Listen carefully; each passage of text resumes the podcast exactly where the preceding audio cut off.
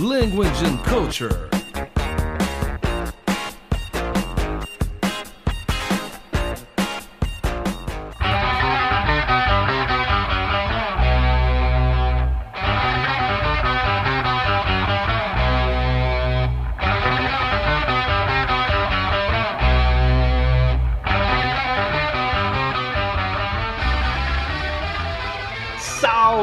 Da cultura! Aqui é Carlos Augusto Monteiro, esse é mais um Lacúltio, seu podcast de linguagem, aprendizado e cultura. Hoje nós estamos aqui com a grande Amanda Basso, simplesmente a comandante do programa Made in Chess, web radio lá da Various Music.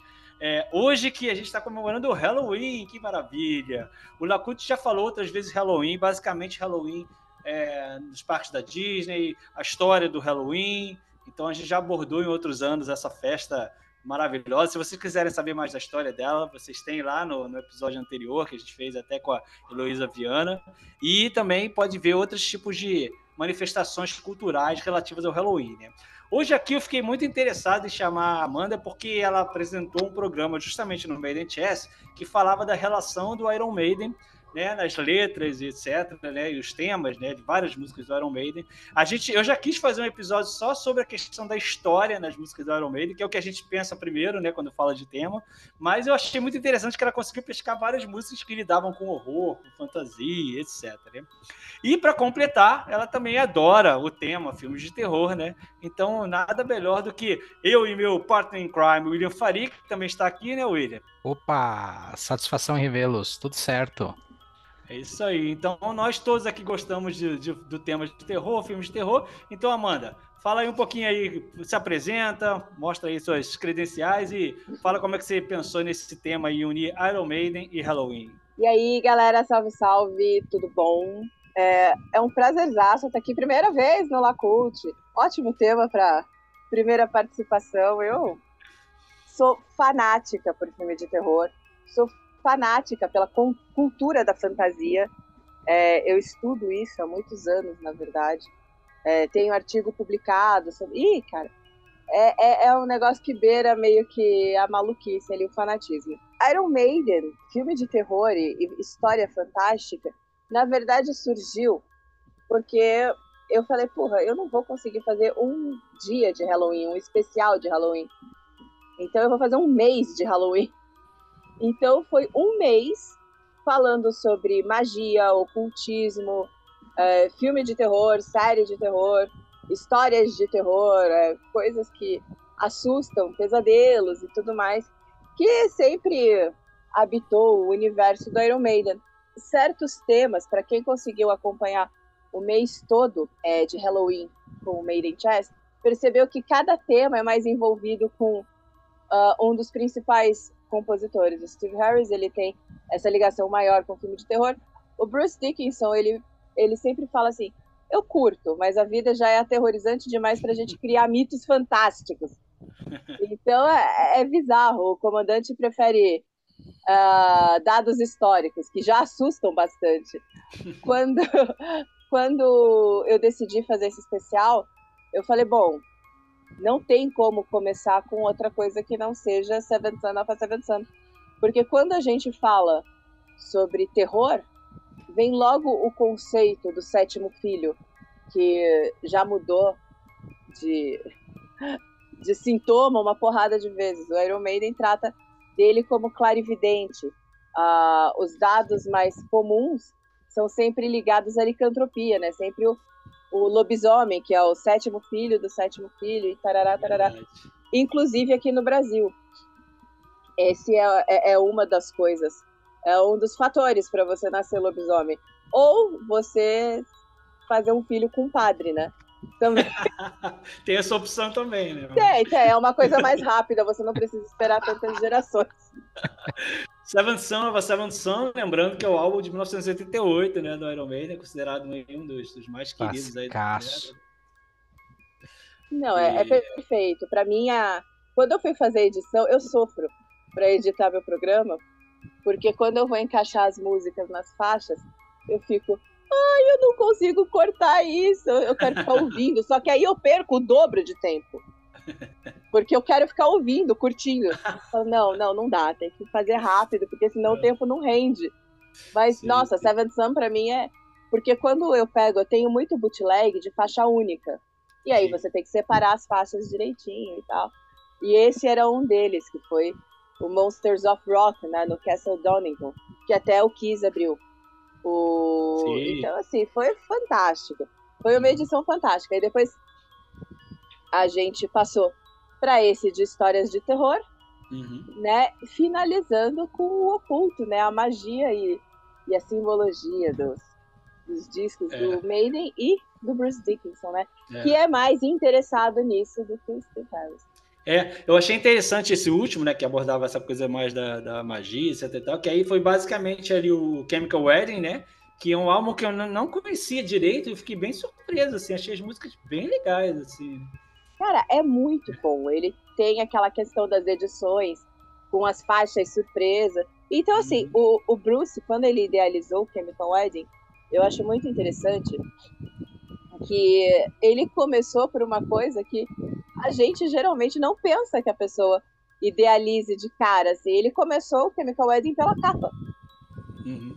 Né? Então ele começou, ele foi lá dar um rolê com a Pad, né? A ex-esposa dele, falecida já uh, na Tate Gallery, lá em Londres.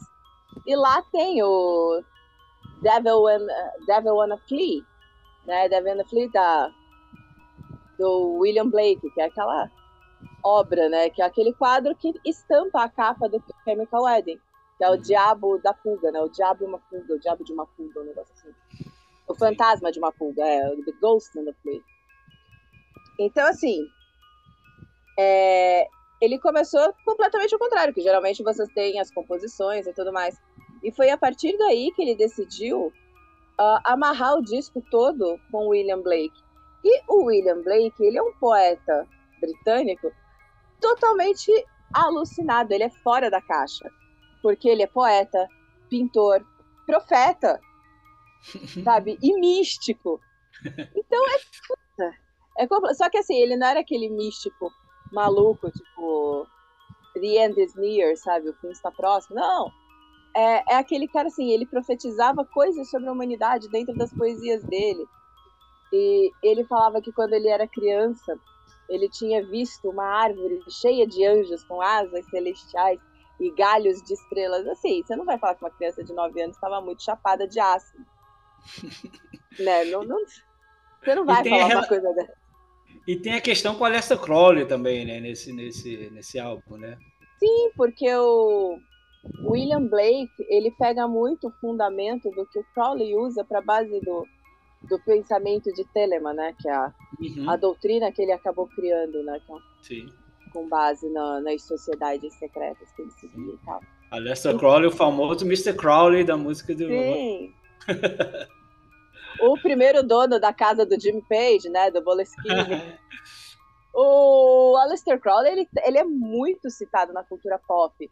Ele é, cara, ele é uma figura carimbada. Na verdade, acho que todo mundo que já fez alguma música sobre algum alguma coisa culta, alguma coisa de, to, de terror ou alguma coisa que cite mágica, cita Aleister Crowley de alguma forma o faz o que tu queres, pois é tudo da lei, Sim. é uma das práticas dele, né? Isso, é você tem a você tem a continuação disso no livro da lei, que é o uhum. livro que ele escreveu, né? Que é, é a base dos mandamentos, mandamentos não, dos preceitos Sim. de Telema e tal, mas é, é, é, bizarro. E aí o Bruce discorre tudo sobre, sobre o porquê que ele fez um, um disco sobre isso e o que ele coloca dentro do Chemical Wedding sendo o, o, tal casamento alquímico do, das vontades humanas. Então isso é, é. é fantástico.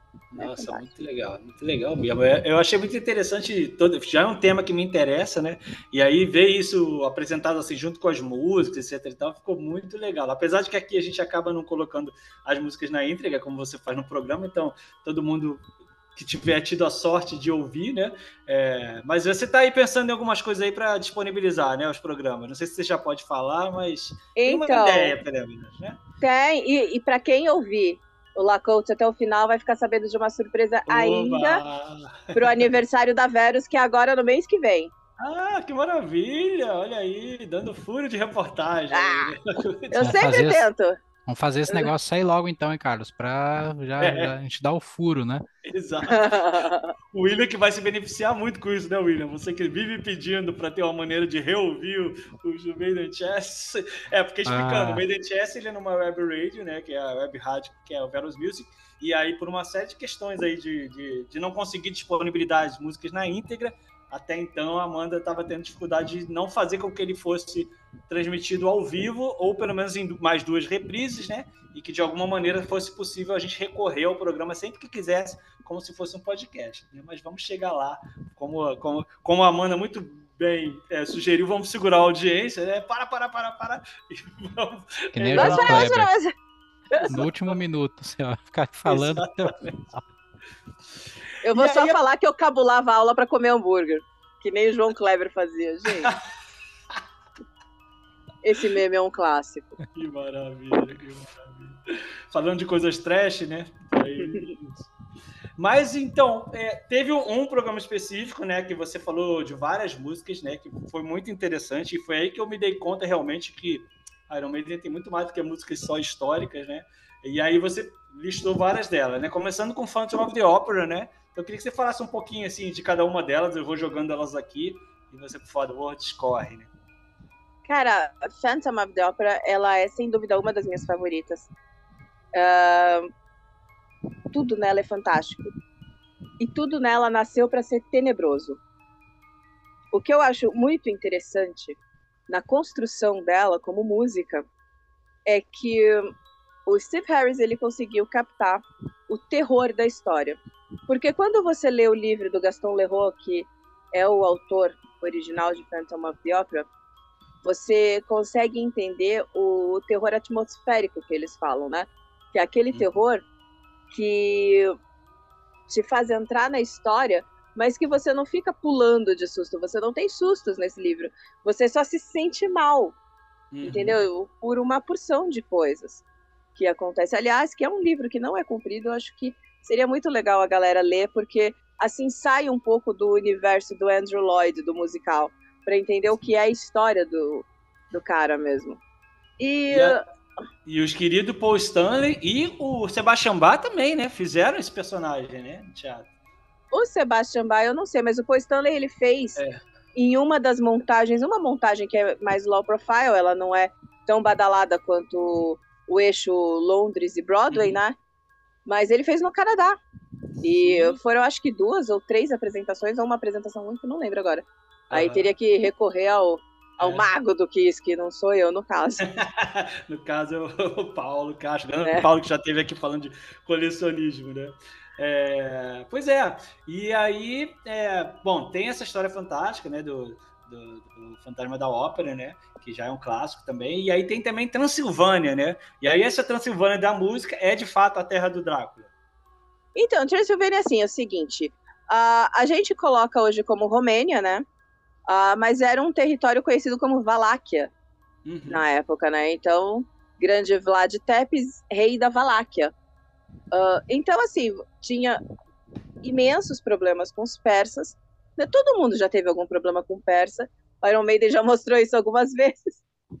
E, e, e por conta da guerra, que era muito frequente lá, e o, o Vlad era um, um rei muito novo, os pais dele morreram por conta da, da tomada da Pérsia muito muito jovem, né? Então ele era um, um rei que, que foi alçado ao trono muito jovem. Então ele precisava ganhar o respeito da galera de alguma forma. E uma dessas formas foi empalar o, os caras da, os caras de guerra, né, os prisioneiros de guerra. Ele não fazia prisioneiros de guerra. Então todo mundo morria. E aí ele acabou pegando essa política e levando para a administração dele. Então ah, você tem relatos históricos da época é, do Drácula histórico, né? Falando que uh, você tinha é, taças, né, cálices de ouro na praça para você tomar água e ninguém roubava, porque de repente você tinha ali a fonte para você tomar água com a, com cálice de ouro, só que ali num adorno, num cantinho da praça, você tinha os ladrões empalados. Então ninguém ia querer participar dessa decoração bonitinha da praça. Entendeu? Então era um lugar que internamente você não, não tinha crime praticamente. Uh, claro que assim, aí você cria uma história. E o, o, bacana é que tem um filme que é muito pouco falado, que é de. Não lembro se 98, 99, por aí, com o Rudolph Martin. E tem não até o. É, ele fez, acho que o único outro filme que eu lembro dele foi Endiabrado. É, hum. Nossa, peguei muito pesado. é muito besterol, mas enfim. E, mas tem o. Tem o vocal do The Who também, Roger Daltrey. Ele hum. faz um dos reis. É ah, muito legal, também. É, o Vlad Tepsky também é representado no, no início do nosso filme favorito de horror, né? Que é o Drácula de Bram Stoker, né? É. Descobri isso pelo programa também, maravilhoso, obra-prima do Coppola, né? E... É fantástico. O, e, e, nesse filme que eu tô falando chama uh, The Dark Prince. E hum. ele, se não me engano, é de 98 99. Eles relatam, eles retratam isso que eu falei da praça. E eu achei muito bacana, porque eu tinha lido esse relato muito, um, um tempo antes, porque minha mãe era professora de inglês e ela dava aula de literatura inglesa no Cultura Inglesa. Ah, então tinha muito livro que ela acabava lendo e, e me mostrava alguma coisa que ela sabia que, que eu ia curtir, porque eu gosto de terror desde pequenininha e tal. Então, putz, eu achei fantástico, porque ninguém retrata isso. Sim. Aí o Bram Stoker foi lá, conheceu a história, criou o Drácula justamente por conta da lenda que surgiu de que o Vlad Tepes tomava o sangue dos próprios inimigos. Sim. Que era para mostrar o poder, né? É, exatamente. E por aí foi. E aí é aquele aumentativo, né? Telefone sem fio, e aí, ó, o Drácula aí até hoje. É que já foi até o Leslie Nielsen, né? Em Drácula Morto Mais Feliz. já teve de todo tipo, todo tipo. Uh, outra canção, que é Murders in the Rue Morgue, né? Que tem o conto do Edgar Allan Poe, né?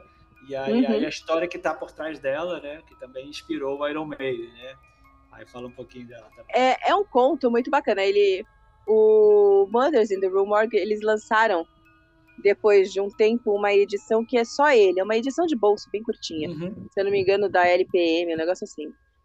E, mas o original, ele vem num livro de contos do Alan Poe. Eu tenho esse livro, é muito bom. E é uma coletânea, porque ele é um conto curto até.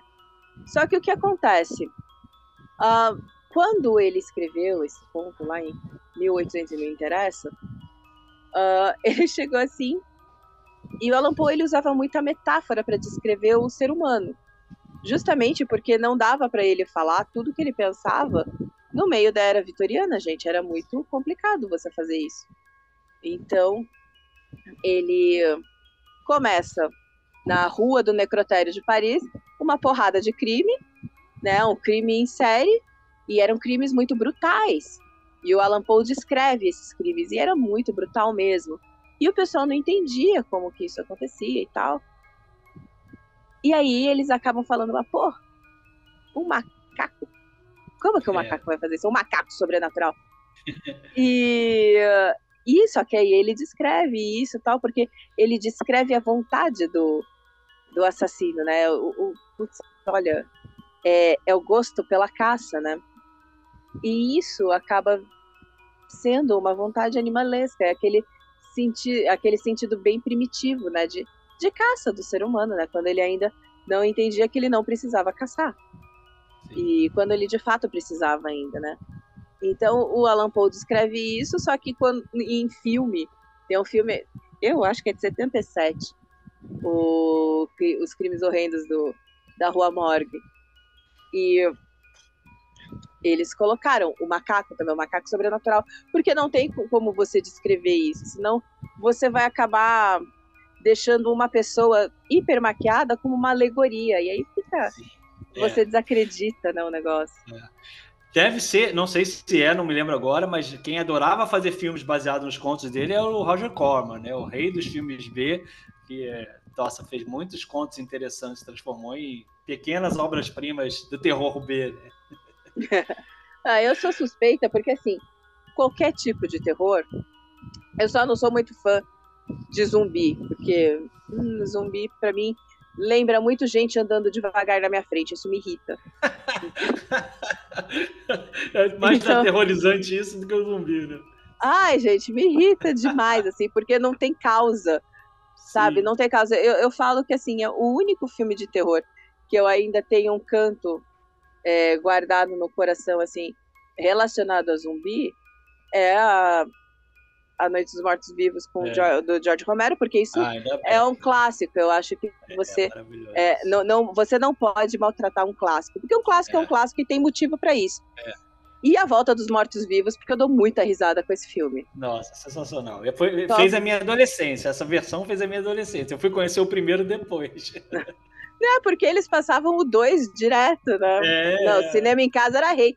Gente, eu acho bizarro, porque hoje em dia você vê todo um controle é, para você não passar coisas tão pesadas de dia, né? Um horário que, de é. repente, crianças têm acesso à televisão, embora quase ninguém mais assista TV aberta, mas tem todo um controle rigoroso com isso. Eu lembro que eu voltava da escola, começava cinema em casa, passava lá, ó, Kevin Bacon em Ataque dos Vermes Malditos. Yeah. Direto! E era uma semana cara. inteira desse catso, desse verme, cara. E eram umas minhocas gigantes saindo da terra. A volta dos mortos-vivos era direto também. Nossa, aquela oh. cena do, a coluna balançando, né? Que fica pela metade. Nossa, e Brains, tá? Esse filme é maravilhoso. Nossa, e outro que passava direto também era o próprio Trick or Treat. Que ah, aparece com Gene Simmons, é. E o Ozzy Osbourne, né? Ozzy Osbourne, né? Passa a trilha sonora perfeita do Fastway, mas, nossa, muito boa. E, e passava direto. E aí tem uma cena que é pesadíssima para passar naquela hora, que é um, o espírito entrando pelo, pelo Walkman. Poxa, gente. Ah, procurem, crer. procurem é. por essa cena, que vocês vão ver, eu não vou dar mais detalhes porque é chata. Muito bom. Muito a menina tá lá curtindo um solo no, no Walkman dela. Excelente. É, seguindo aqui nas músicas, né? Killers, né? Que tem aquele álbum que tem aquela capa que eu acho maravilhosa. Inclusive, estou usando ela aqui na, na capa do, do, do, episódio, porque eu adoro aquela capa, acho muito legal. E me lembro que você descreveu ela também, né? No programa. Killers, o Ed para mim, o Ed do Killers para mim, ele é o Ed definitivo do Iron Maiden. É muito legal. Eu, eu para mim aquele é o Ed, não, não tem outro.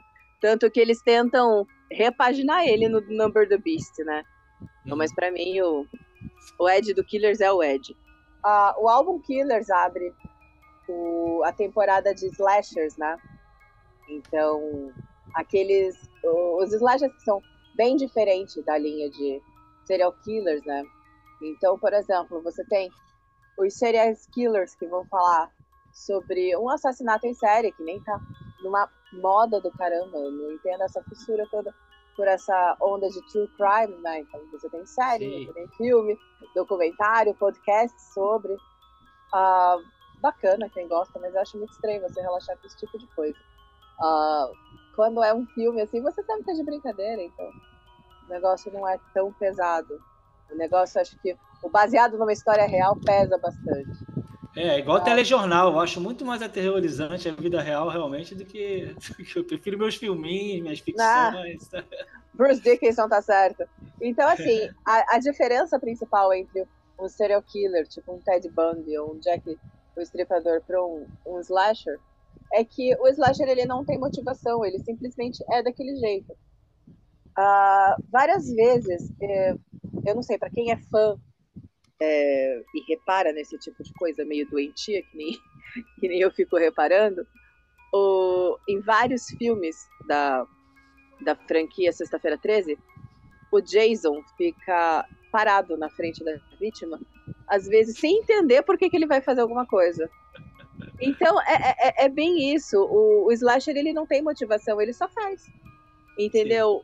O, tem até uma discussão de fóruns que, que falam por que, que o, uh, o, o Leatherface ele é ou não um slasher, né? Porque de repente o, o Leatherface ele foi criado daquele jeito, né? Como ele nasceu deformado, ele foi criado enjaulado como um butcher mesmo, né? Como um açougueiro de gente, pela uhum. família que é tão doentia quanto.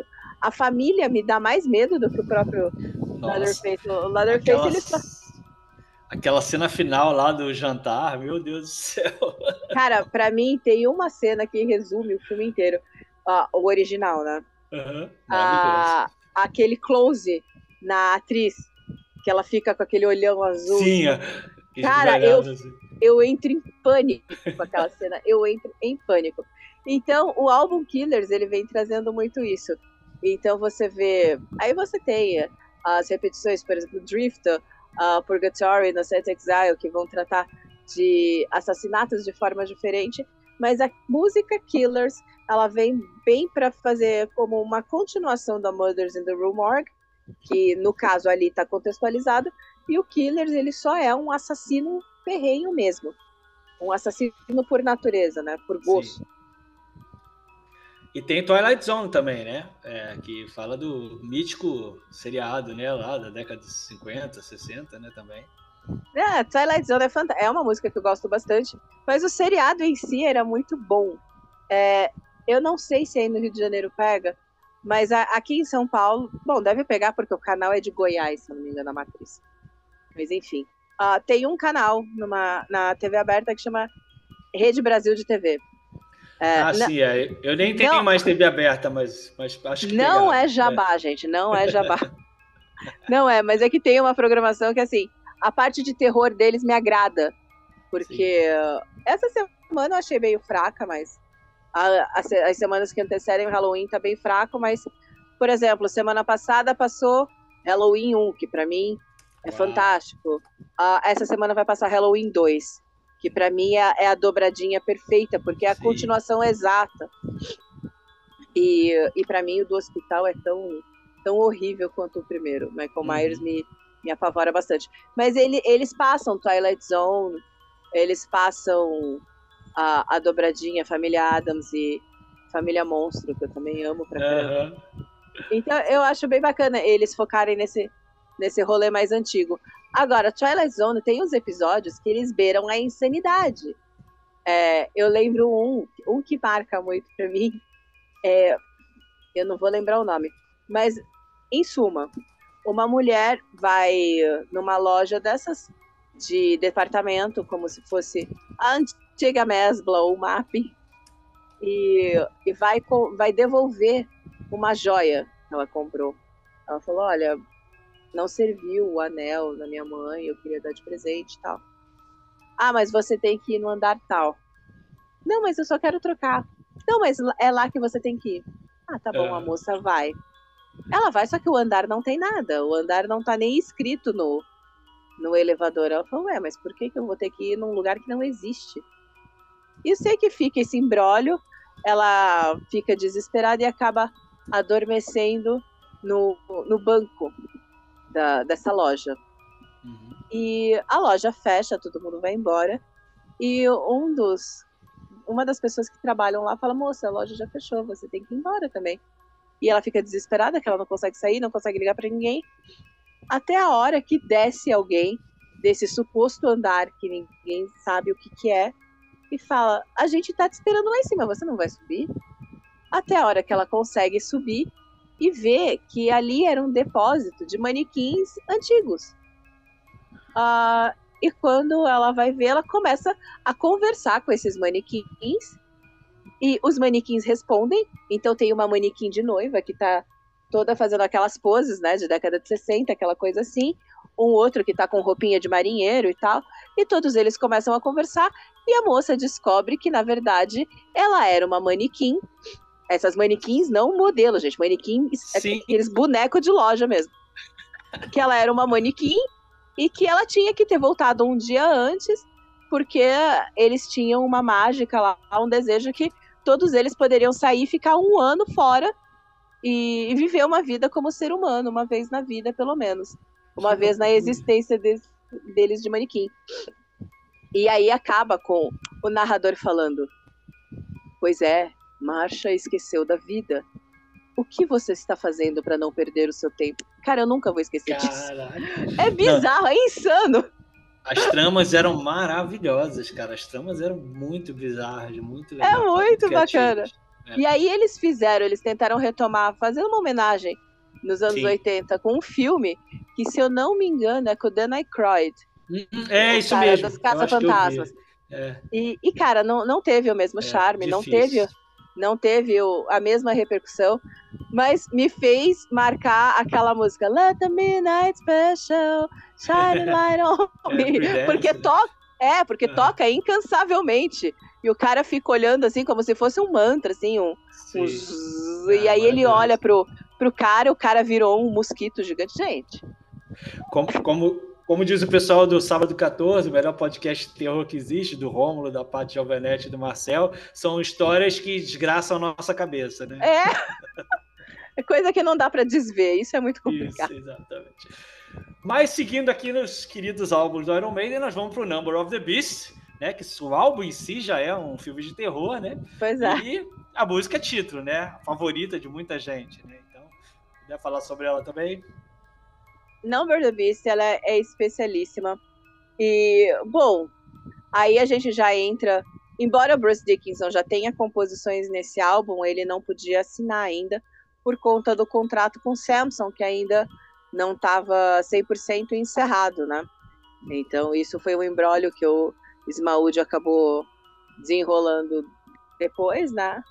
Mas o Bruce Dickinson, ele na, na primeira edição do Number the Beast não tem a assinatura dele, né? Depois, nas edições é, seguintes, já começou a sair, tipo, a composição também por Bruce Dickinson e tal. Um, Number the Beast entra como o pessoal fala, ah, só filme de terror? Não, não é só filme de terror.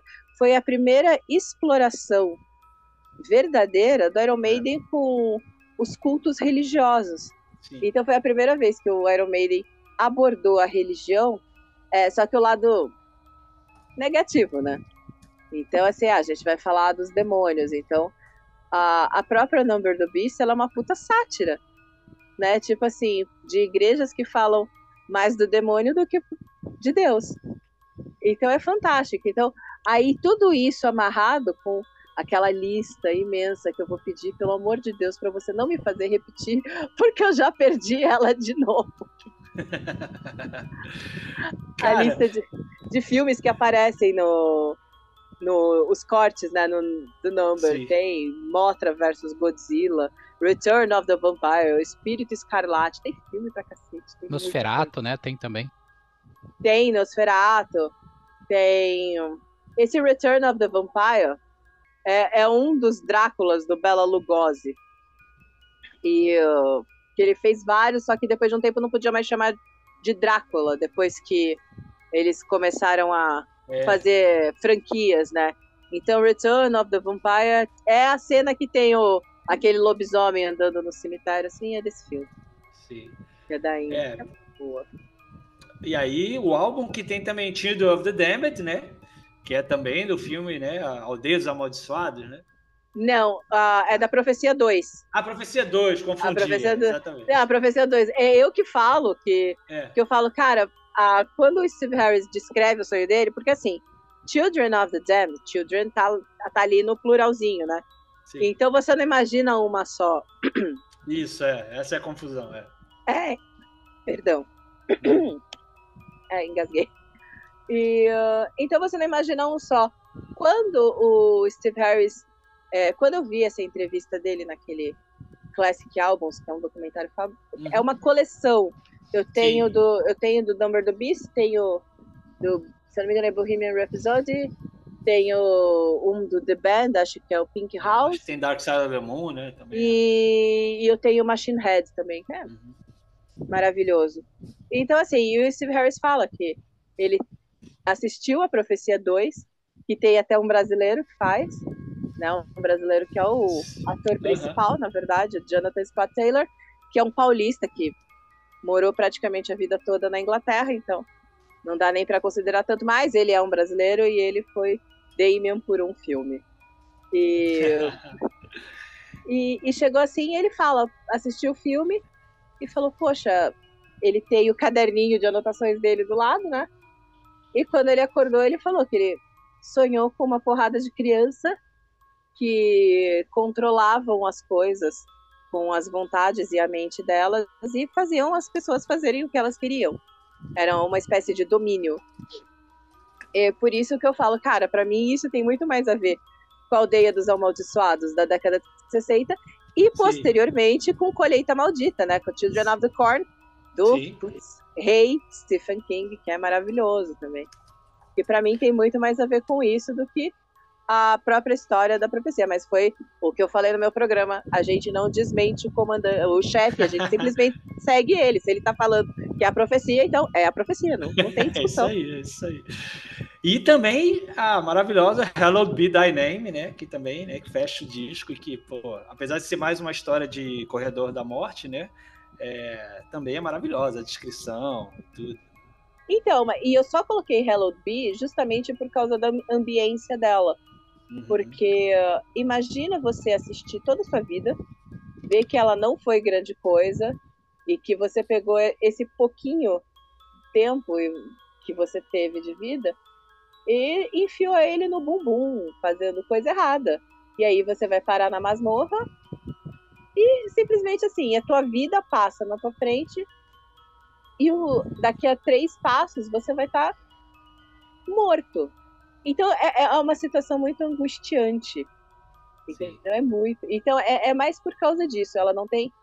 É, ela não é li, diretamente ligada a nenhuma história uh, própria, né? Ela é uma Sim. história bem genérica, na verdade, mas não tem o que dizer. Ela é perfeita e ela é aterrorizante.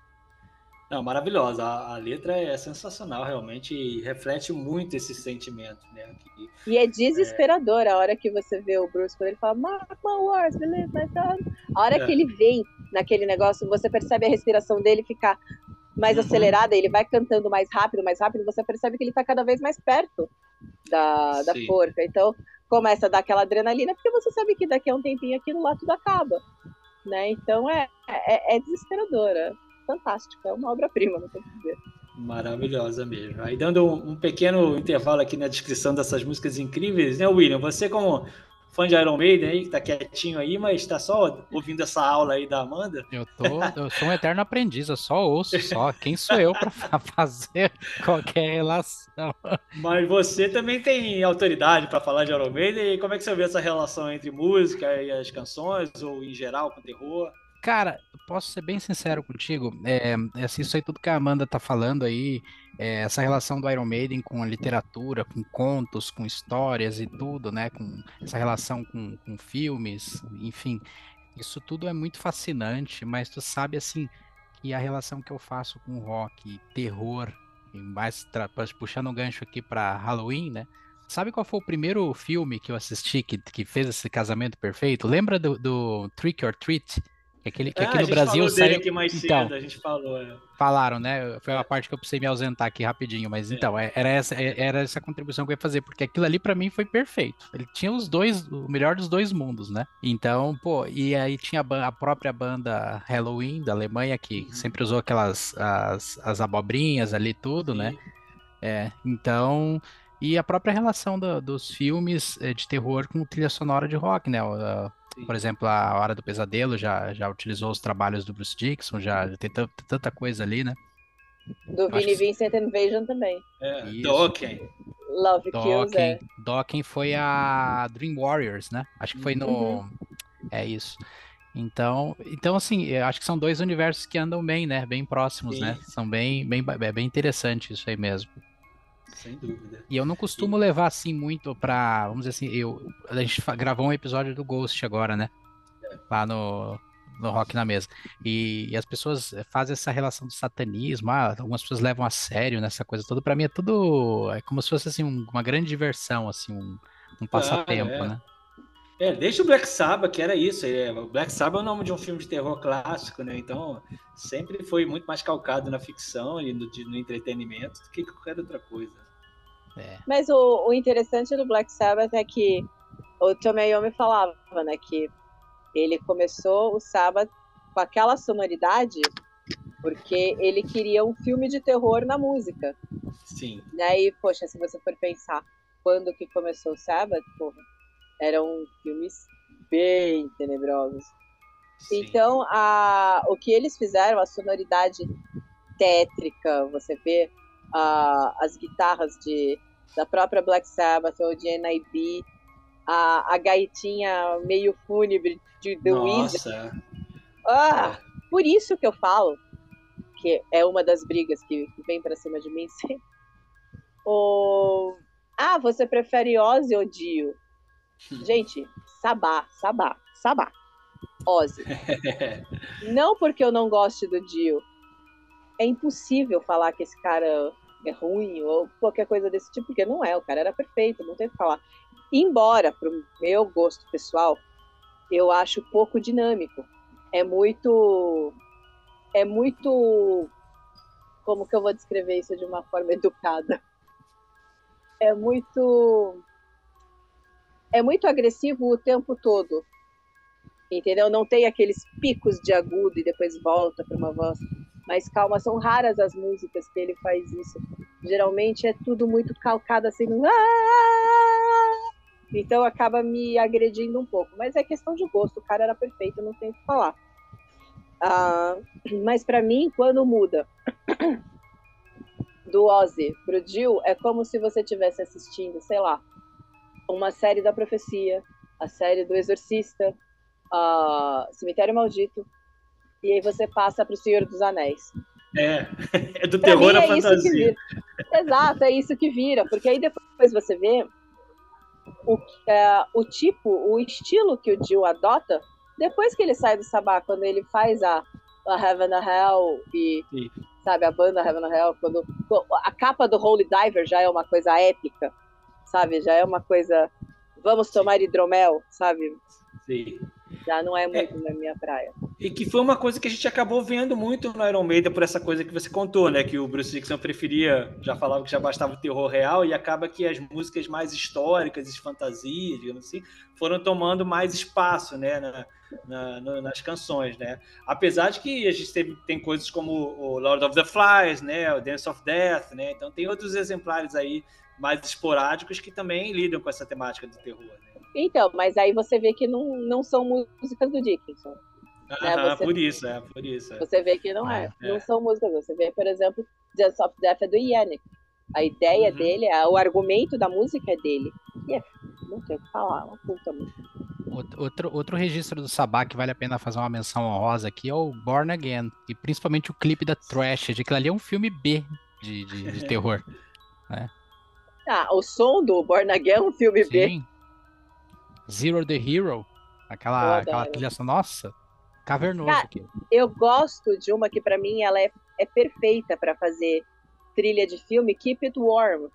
Ninguém fala dessa música. Ela é uma música repetitiva que faz você entrar em transe. Ela é ótima para trilha. Sim. Perfeita. É, e claro que tem os queridos é, Alice Cooper, Rob Zombie, né, o próprio Marilyn Manson, né, que é a galera que entrou, assim, né, o Alice Cooper começou praticamente tudo, né, depois do Black Sabbath, digamos assim, mas é, no rock não falta exemplar, assim, né. Ah, o Arthur Brown já fazia um negócio Sim. bem estranho, né, já fazia com aquela Crazy World of Arthur Brown, ele já fazia coisas bem exóticas, puxada é, pro pra fantasia e pro bizarro junto, porque caminha junto, né? É, assisti ele com o Alice Cooper no Rock in Rio, né? Porque ele entrou para cantar naquele, no palco Sunset em 2017, ah, é, 2017. Então, realmente, ali os dois, praticamente, né? a dupla dinâmica né? do choque rock, assim. Né?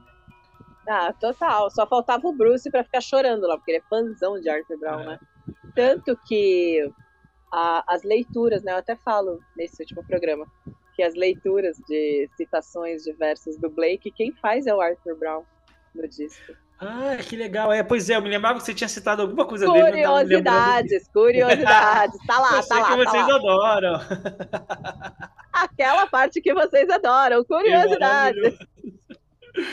Ah, bueno, mas uma coisa engraçada é que essa coisa que realmente você explicou, né? Que acaba que como é, o Iron Maiden já teve várias canções e tem essa temática ligada ao horror por conta do Ed, etc e tal, mas acabou sendo muito mais que isso com o tempo, né? Realmente ele meio que, a banda meio que se descolou só dessa imagem, né? Assim, né? E aí, como é que pode uma banda que todas as capas praticamente tem um, um morto-vivo, mas acabou conseguindo sair um pouco, né? Assim, dessa temática e sendo maior que isso, né? É porque, assim, se você for ver bem, o, o Ed em si, ele, ele é um personagem independente. Sabe? Ele é independente. Hoje em dia você vê, tem três, quatro Eds no palco. Os caras estão megalomaníacos pra caramba. Então, tipo, quando você já viu um Ed entrando na primeira música, sabe? Aí você vê, ele volta, sabe, com, representando um outro Ed. Depois, mais pra frente, vai ter um próximo Ed. Depois vai ter a luta com outro Ed e aí aparece o Ed de trás da bateria, que é aquela monstruosidade gigantesca. Então, assim, hoje em dia, na verdade, já tem um tempo, o, o que eu acho muito interessante. A... O Iron Maiden, ele nunca foi uma banda conceito. Então, nunca se prendeu a, ah, vamos falar sobre isso.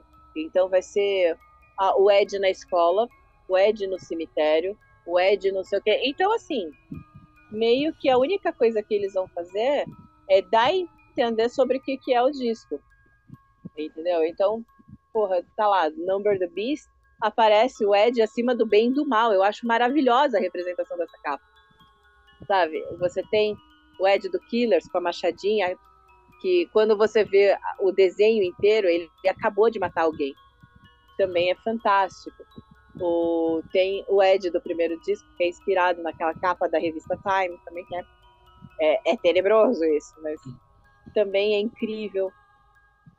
E aí vem Peace of Mind com a, com a camisa de força, que é, seria para falar sobre lobotomia. Aí você fala, porra, mas não tem nenhuma música falando sobre o processo de lobotomia. Mas sim, mas fala sobre as coisas que existem na vida que te lobotomizam. Então você tem religião que te cega, você tem os medos que cegam você também, a, a, as obsessões, né?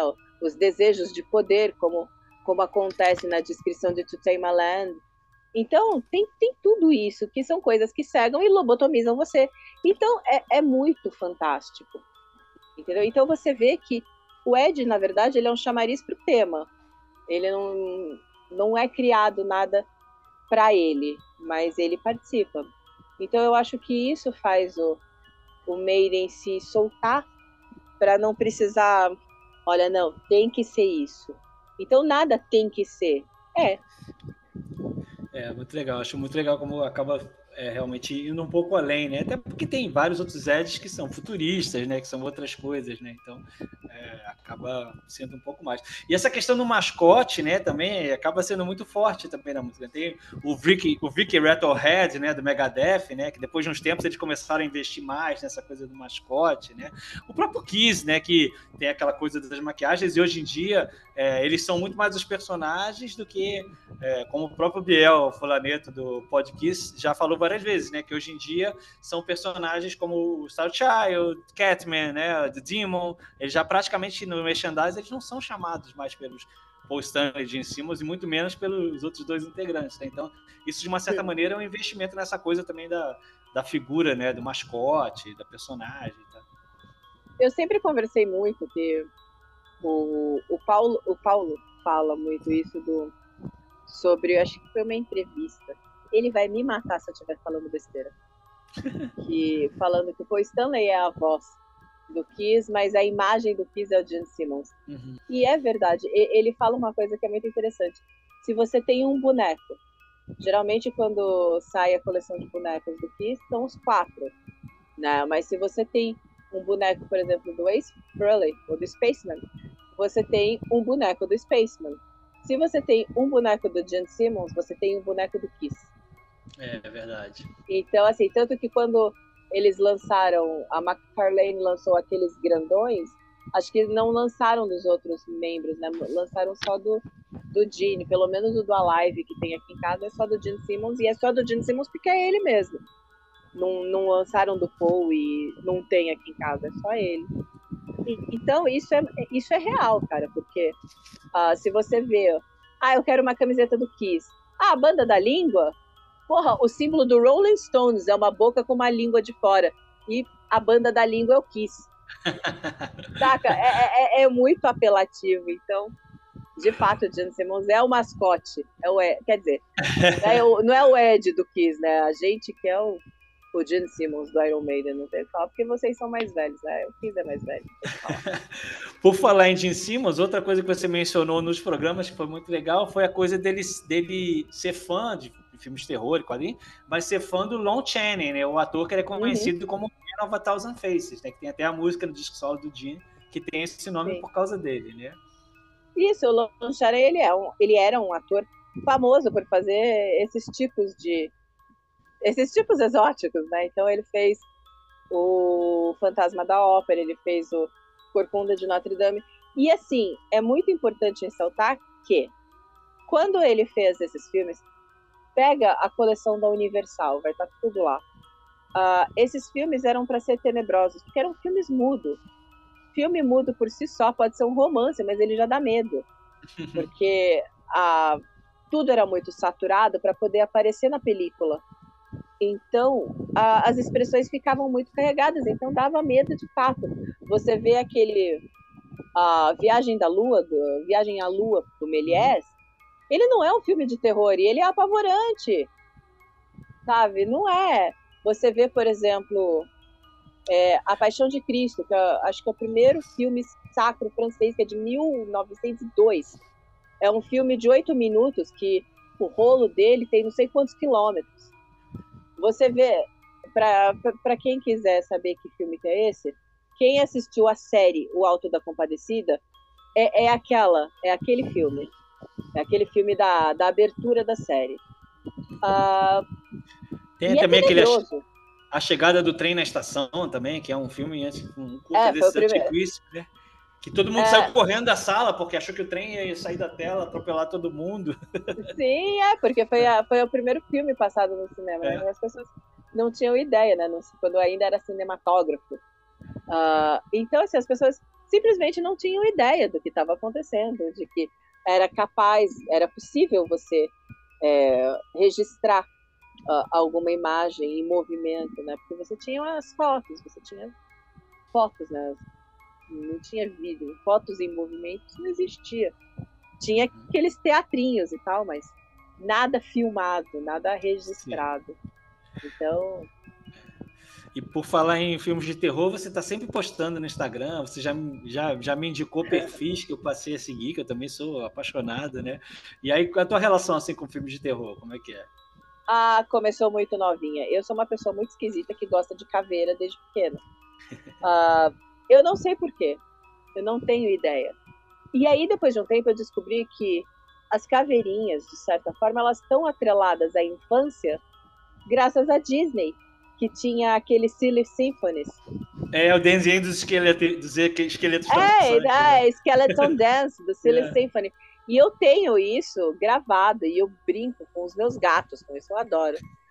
E, e eu não sabia, e minha mãe passava isso para mim que eu era quando eu era pequena, porque eu nunca, eu sempre gostei de desenho, eu sempre me distraí muito fácil.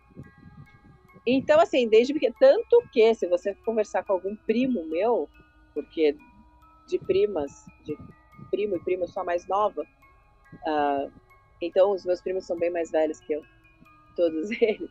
Então, assim, por mais que eu não seja uh, um magrela eles me chamam de caveira até hoje, porque eu sempre tive caveirinha. Tudo era lenço de caveira, chaveiro de caveira, boneco de caveira, é, bloquinho de caveira, sabe? Minha festa de 12 anos foi do Penadinho, porque, ah, não, tem que ser da turma da Mônica. Tá, então vai ser da turma do Penadinho, eu gosto. Entendeu? Então eu sempre tive atrelada a isso. Sempre, sempre, sempre. Foi, é aí que eu falo, porra, do, de caveirinha para Iron Maiden foi um pulo Uhum. Porque o Ed é muito chamativo. Então, assim, desde pequena, muito, muito, muito pequena, eu acho que em casa, como todo mundo sempre gostou muito de filme, eu sempre tive muito acesso a tudo. É, e não tinha aquela coisa, ah, não, olha, isso não é filme para criança, então você não vai assistir. Então, eu lembro que o meu maior medo era ver, sei lá, a crucificação de Jesus em Barrabás, por exemplo. Porque para mim era bizarro. Eu falei, gente, estão batendo na pessoa, coisa horrorosa. E ao mesmo tempo eu estava lá assistindo, uh, sei lá, Sexta-feira 13 ou O Exorcista mesmo. E eu achava incrível aquilo. Incrível, incrível, incrível, é. incrível. Eu achava assim, para mim era uma história envolvente, porque o terror precisa te convencer. É o único tipo de gênero que precisa te convencer. Entendeu? Porque ele já começa a você começa sabendo que é uma coisa que não existe. Entendeu? Romance, todo mundo beija na rua. Traição, todo mundo leva um chifre. É, acidente de carro, todo mundo tá sujeito a sofrer um, sabe?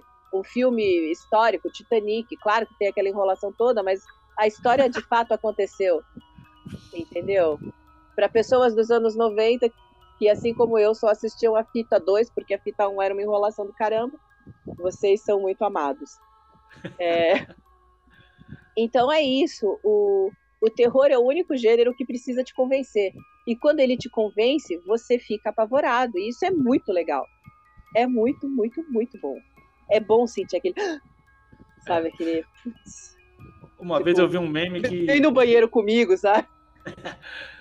Uma vez eu vi um meme que representa muito esse prazer que a gente tem de ver filme terror, que é tipo assim, a pessoa sorrindo, assim, e uma cena escabrosa passando, porque, tipo assim, cara, eu, eu sorri várias vezes nas cenas mais escabrosas possíveis. Quando eu vejo, eu já tô sorrindo, porque aquilo te dá um prazer, né? Você fala, cara, que cena maravilhosa. E é o famoso rir de nervoso também. Isso, é, também. É, eu não posso ir em velório porque eu caio na gargalhada. Eu, é triste. Cara, eu não eu posso ir. Que merda. Eu não posso ir, eu não posso. Tipo, as pessoas chorando e eu assim rindo de coisa que eu lembrei. E eu minha mente vai longe muito fácil. Sim, sim, sim. Entendeu? Então assim, e para mim, quanto mais nervoso, né, quanto mais tenso tá a situação, quanto mais tensa tá a situação, mais eu vou rir. Então, por isso que eu simplesmente não vou. Por educação, por respeito às pessoas, eu não vou. Sim. Faz sentido. Melhor não ir, realmente. É... Não, e você, é, voltando lá à questão do Drácula de Bram Stoker, é o seu filme de terror favorito? Não. não. Eu não vejo o Bram Stoker como um filme de terror. É, quase um romance. É, é que ele você é um apontou como o melhor filme alguma coisa outro dia no Instagram, não foi? Ah, é como o melhor filme de vampiro. Para mim, ele é o melhor ah, filme de é vampiro isso, que é. existe. Tá. É, vou, vou retomar mim... então para não ficar essa dúvida. Mas então o, o melhor filme de vampiro que existe para você é o Drácula de Bram Stoker, né? Que você postou outro Sem dúvidas, sem dúvidas. Sem dúvidas. Para mim, agora, para quem quiser saber, para mim, o melhor filme de terror que existe é O Exorcista. 1973, para mim, é. Sim. Ele é perfeito, é impecável não tem o que mudar nessa história. Atuação, direção, direção de som, direção de arte, tudo, tudo, tudo, tudo, tudo, tudo, tudo, tudo. E aí é aquilo que eu falo, como a academia é preconceituosa com filme de gênero, que é o que eles chamam o filme de horror, porque você aponta no dedo é, de uma, uma das duas mãos os filmes de terror que já foram indicados. É porque eles simplesmente ignoram. É, tem que ser muito assim, a fantasia, tipo a forma na água, né? Do, do Del Toro, né? Que é mais uma fantasia. Apesar de falar do, do monstro da Lagoa Negra, é meio que uma atualização, né? Do monstro da Lagoa é, Negra. É, mas eu achei uma é. babaquice sem tamanho. hum. Sabe? Nossa, pra mim parece aqueles negócios de tipo. Sabe aquelas bizarrices assim que. Tipo, Ai, o meu sonho é namorar um peixe. Não faz sentido nenhum, gente. Vai tomar um Rivotril. Que isso? Meu Deus do céu. Sabe? Ah, pelo amor de Deus, sabe? Eu tenho problema até com a, com a Ariel, gente. É, tem uma versão que é maravilhosa. Que...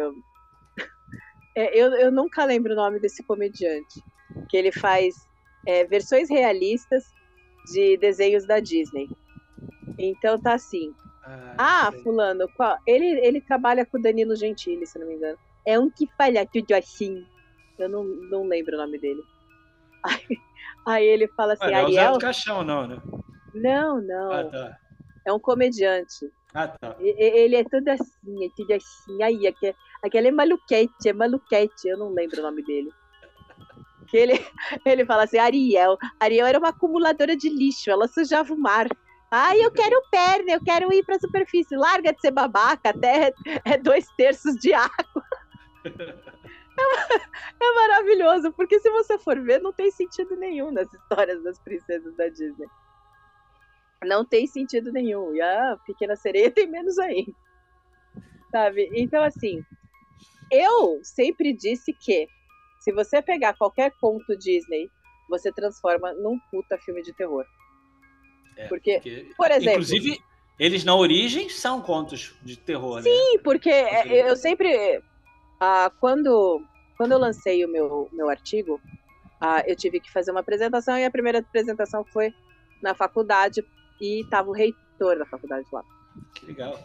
E, e eu, eu lembro que eu falava, que eu, eu conto uma, uma história que é assim. ah, quando você cria a uma. Quando você conta para o seu filho, não vai para rua, porque senão o homem do saco vai te pegar, você está criando um medo naquela criança para ela te respeitar, para ela ter um motivo a mais para te respeitar. Entendeu? Porque a criança fica tentada, porque o amiguinho tá na rua. Hoje não mais, né? Porque as crianças ficam tudo plantadas atrás do videogame. Mas na minha época era assim. Então a mãe chegava e falava: olha, o homem do saco vai te pegar, vai te levar embora. É, para quem é um pouco mais velho que eu, tinha a gangue dos palhaços, que roubava os órgãos das pessoas. A loura do banheiro. A loira do banheiro, que hoje em dia seria um sonho para muitos meninos, mas enfim. né, gente? Como é que ele tinha medo da loura do banheiro? Fala é nada. Então, assim, quando lá em 1700 e lá vai, 1300 e lá vai, as pessoas, né, os camponeses, eles não eram camponeses porque eles eram pobres, eles eram camponeses porque eles moravam no campo. E moravam perto de florestas, principalmente a galera na Alemanha, que era perto da Floresta Negra, que um trecho dela era a parte que cortava Hockenheim, né, o circuito de Hockenheim, que por isso que eles acabaram tirando de lá, é, do GP da Alemanha, né?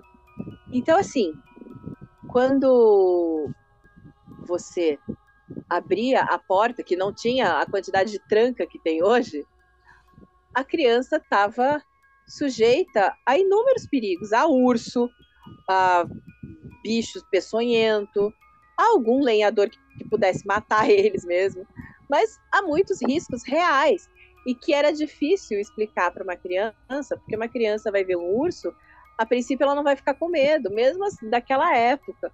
É. Entendeu? Então você criava uma porrada de fantasia. Então, olha, a bruxa que mora na floresta vai vir pegar e vai roubar você da sua mãe e vai arrancar seus órgãos e vai fazer uma torta e vai fazer você comer.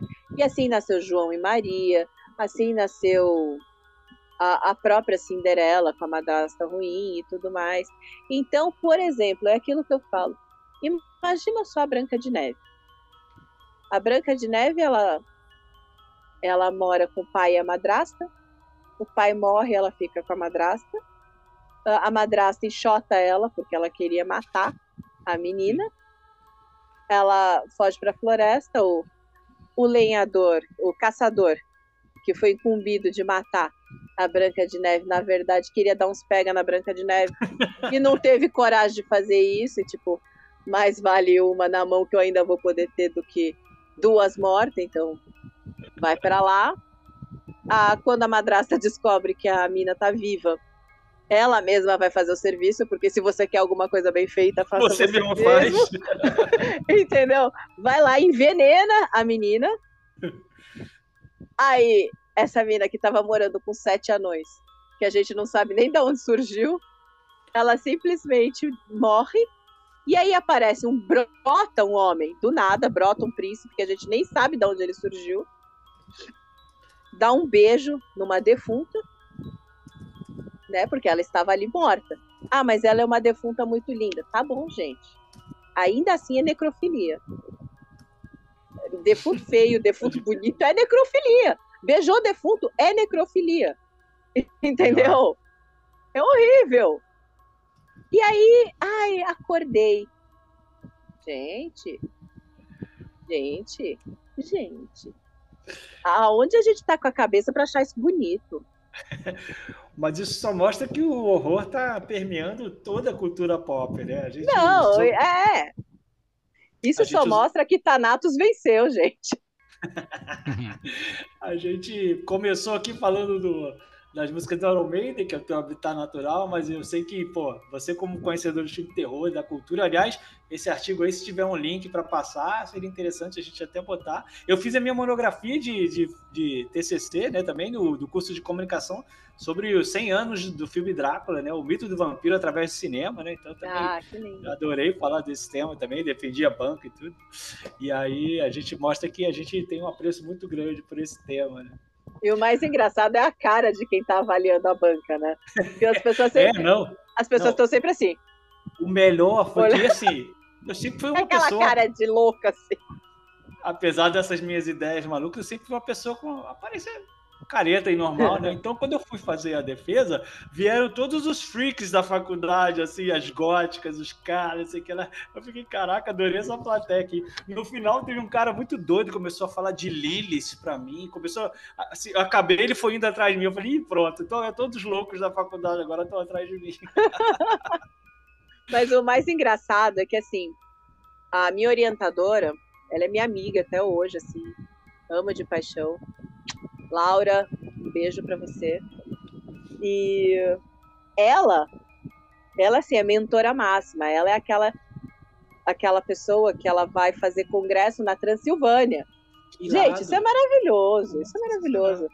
Ela tem, o currículo dela é espetacular. Laura Canepa, ela é fantástica.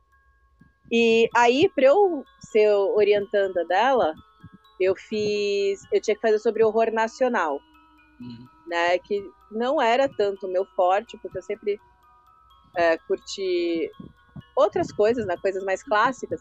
Mas quando eu comecei a estudar, porra, foi um universo bacana que abriu, sabe? E não focar só no Zé do Caixão, que é o caminho mais óbvio, Sim. mas, mas pegar, por exemplo, foi o que eu fiz, ah, eu, foi uma peça de comparação. Então, eu peguei o Fauzi, Fauzi Mansur, e não era Juliana Rojas. Eu não lembro Gabriela qual Almeida? que era. Tem uma Não. produção contemporânea de filmes de terror nacional que é sensacional. Cara, é, é bacana. É bacana. Foi aquele Isolados, do Bruno Galhaço. Eu não lembro o nome do diretor. Ah, eu não vi esse filme. ah, tá. É, é muito bom. Ele é um thriller muito bom. Uhum. E, e é bacana porque, assim, ah, o Brasil ficou muito famoso ah, de uns tempos pra cá, quando a Globo Tomás meteu a mão- Portela? Tomás Tomás Portela, sim, É, sim, sim, sim. aham. Eu tinha esquecido o nome. Ah, então, assim, ah, quando a Globo me- meteu a mão ali no, no cinema brasileiro e fez a Globo Filmes, muita coisa foi pro exterior e, e teve uma visibilidade bacana e tal. Só que, assim, é aquele negócio de sempre, né? Ou eu pobre se ferrando no Nordeste ou pobre se ferrando no Rio de Janeiro. Você, como carioca, sabe bem ah, como que as pessoas se ferram aí. A vida real é muito pior. É, entendeu? Então, assim, mas é- é- é são sempre esses dois motes, entendeu? A diferença é que o pobre que se ferra no Nordeste, ele costuma ser mais engraçado. É, e aqui a gente toma mais tiro. A diferença básica é essa. Mas então, é sempre isso. Então ficou um pouco cansativo. Quando vieram as produtoras independentes, que vieram com uma estrutura muito parecida com a estrutura da Globo Filmes, É. fazendo filmes que eram não tão ambiciosos como um, Cidade de Deus ou como um Tropa de Elite, por aqui.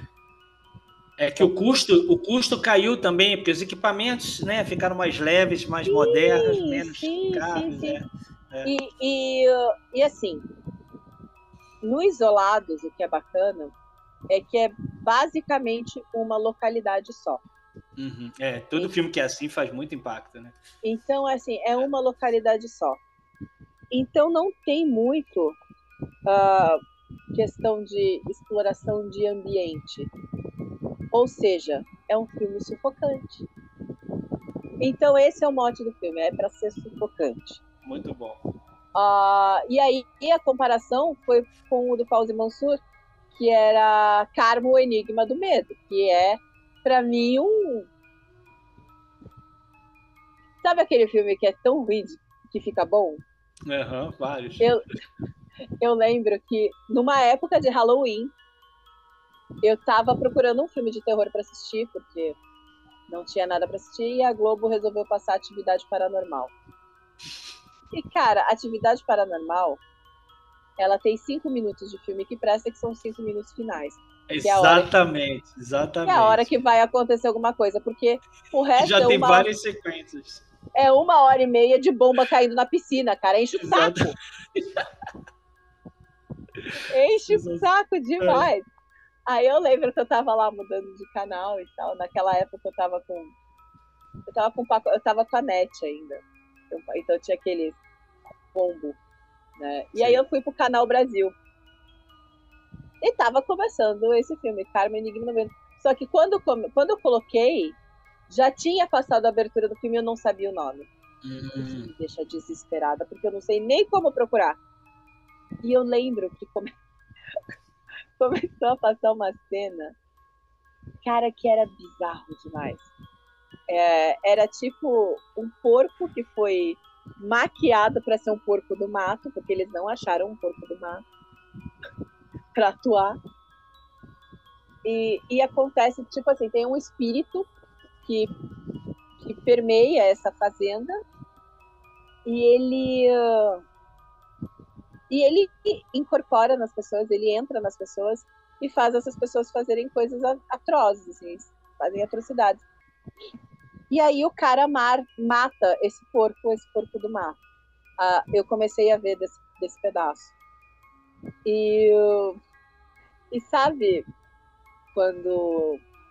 Lembra do predador, que o predador tinha aquela visão de calor? Sim, ele, só, sim, ele sim. só enxergava pelo calor da pessoa, né?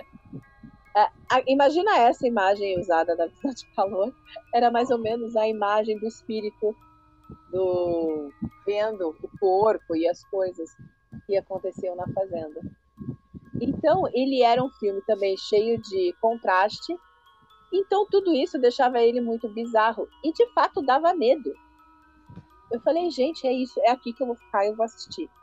E eu lembro que a coitada da Laura, eu estava fazendo faculdade nessa época. E eu enchi o saco da Laura. Laura, pelo amor de Deus, é um filme assim, assim, assim. Que filme é esse? Que no Katsu da, do Canal Brasil não aparece a letrinha lá falando que filme que é. Você entra no site do Canal Brasil, lá no histórico, só fala assim, sessão tal, mas não fala que filme que é. Eu tô desesperada, que filme é esse? E ela falou, Amanda, pela descrição, eu não sei. Eu, se você não sabe, esquece que nunca mais eu vou saber que filme é esse. E levou quase o ano letivo inteiro para ela chegar e falar assim, Amanda, Pause Mansur, 1984, Karma, o Enigma do Medo. Aí sim, aí, aí bateu Cheguei, fui assistir o filme, foi é esse, é esse, aí, esse. Aí fechou foi o aí ciclo. que ela me chamou, ela falou, você quer fazer a iniciação científica? Eu falei, o que, que é isso? É. Ela me explicou lá, assim, e aí ela falou o principal, né, que acho que é, é tudo que uma pessoa boa de trabalho em grupo quer ouvir você vai poder fazer seu TCC sozinho. É, exatamente. Ainda vai te contar pontos lá na frente, né? Se quiser fazer alguma coisa mestrado. Sim. E, e foi isso, foi assim que eu, que eu lancei esse artigo sobre áudio de Sim. filme de terror, mas que tem uma porrada de uma introdução gigantesca. Uhum. Era, foi um trabalho que inicialmente teve 87 páginas, eu tive que resumir para 15. Caramba. É. Ela falou, Amanda. O artigo se você... não pode ser tão grande. É, entendeu? Então ela falou: se você quiser lançar isso depois como tese, beleza. Mas o artigo tem que ter no máximo 15 páginas, contando a, a bibliografia. Sabe? Então você foi, você é realmente uma autoridade em terror, porque, pô, primeiro que quase todas as músicas e os temas das músicas do Iron Maiden. Já escreveu até um artigo de iniciação científica sobre filme nacional de terror, bem específico, né? Já adoro uma série de filmes de terror. Então, realmente, você foi a pessoa certa que eu escolhi para trazer para falar do Halloween na cultura hoje aqui, né? Não podia deixar, o Lacute não podia deixar passar essa data sem falar, né? E, pô, Queria agradecer muito a tua presença aqui, Amanda, para todo esse conhecimento. É, tudo que a gente falou aqui pode gerar até outros programas aí de outros temas mais aprofundados, né? Então, é, antes de você se despedir, só dar um alô ali para o William também, que está aí, tá até sem palavras, né? De tanta, tanta Cara, eu só tô. Foi o episódio mais fácil de fazer, que eu só precisei ficar aqui aprendendo. Ele só precisou botar a camisa da Iron Maiden e assistir. Cara, tô aqui com Peace of Mind representando é. aqui. Mas brigadão, Amanda, faz aí teu jabá todo, fala o pessoal pode comprar, etc. E conta aquela e, novidade. a novidade, conta a novidade. Hum, ah, pensei que vocês tivessem esquecido. ah, é assim, bom, quer assistir o Made in Chest? Uh, você vai lá, verusmetal.webradiosite.com. Não, ah, não entendi o site, tá confuso, não entendi. Eu boto o link aqui na descrição. É. Beleza, é muito simples. Você vai lá no arroba baço, underline, Amanda, baço, com dois S, porque quiseram complicar meu nome, mas é assim mesmo. Instagram, Amanda, arroba baço, underline, Amanda. Tá lá, tem todos os links possíveis e imagináveis para você me encontrar em toda a web e inclusive da rádio Made in Chess, todo domingo às 8 da noite, com reprise toda terça às 8 da manhã e toda quinta às 10 da noite. Qual é a surpresa? O especial mês de Halloween do Made in Jest vai pro streaming! É, aê, é tetra! É tetra! é tetra! Então a gente vai fazer um compilado, vai ser um programa só para maratonar. Ah, legal. Então vai poder maratonar assim eternamente. A segunda novidade é que eu vou disponibilizar ele para download também. Então, Mas é tudo, quiser... através de, tudo através da Verus Music, do site? A, a Vero. Não, não vai ser pelo site da Verus. Ah. Vai ser uma parceria com a SoundCloud. Hum, sim, claro. Uhum. Entendeu? Vai ser uma parceria com a SoundCloud. E por enquanto, quem quiser ele para download mesmo, só me dá um toque que eu envio. Show, para, para Entendeu? Então, essa é a primeira novidade. A segunda ainda tá. Eu tô doida para ah. cantar, mas ainda não. Ah, não dá, não dá. Não Depois dá. vamos fazer outro programa para você poder cantar. mas tem a ver com filmes. Só posso falar oh, isso. Legal. é tá ótimo. Então, pô, Amanda, obrigado mais uma vez aí, ter contribuído muito com esse tema, ter dado aí essas novidades também. E, e pô, já deu para ver que se precisar falar de filme de terror, já posso chamar uma outra vez. Tudo que tem a ver com terror, né? Não só filmes. E, pô, obrigado, Amanda. Agradecer mais uma vez o meu partner em crime com o William. Agradecer a presença de todo mundo que está acompanhando e see you later. See you later. See you later.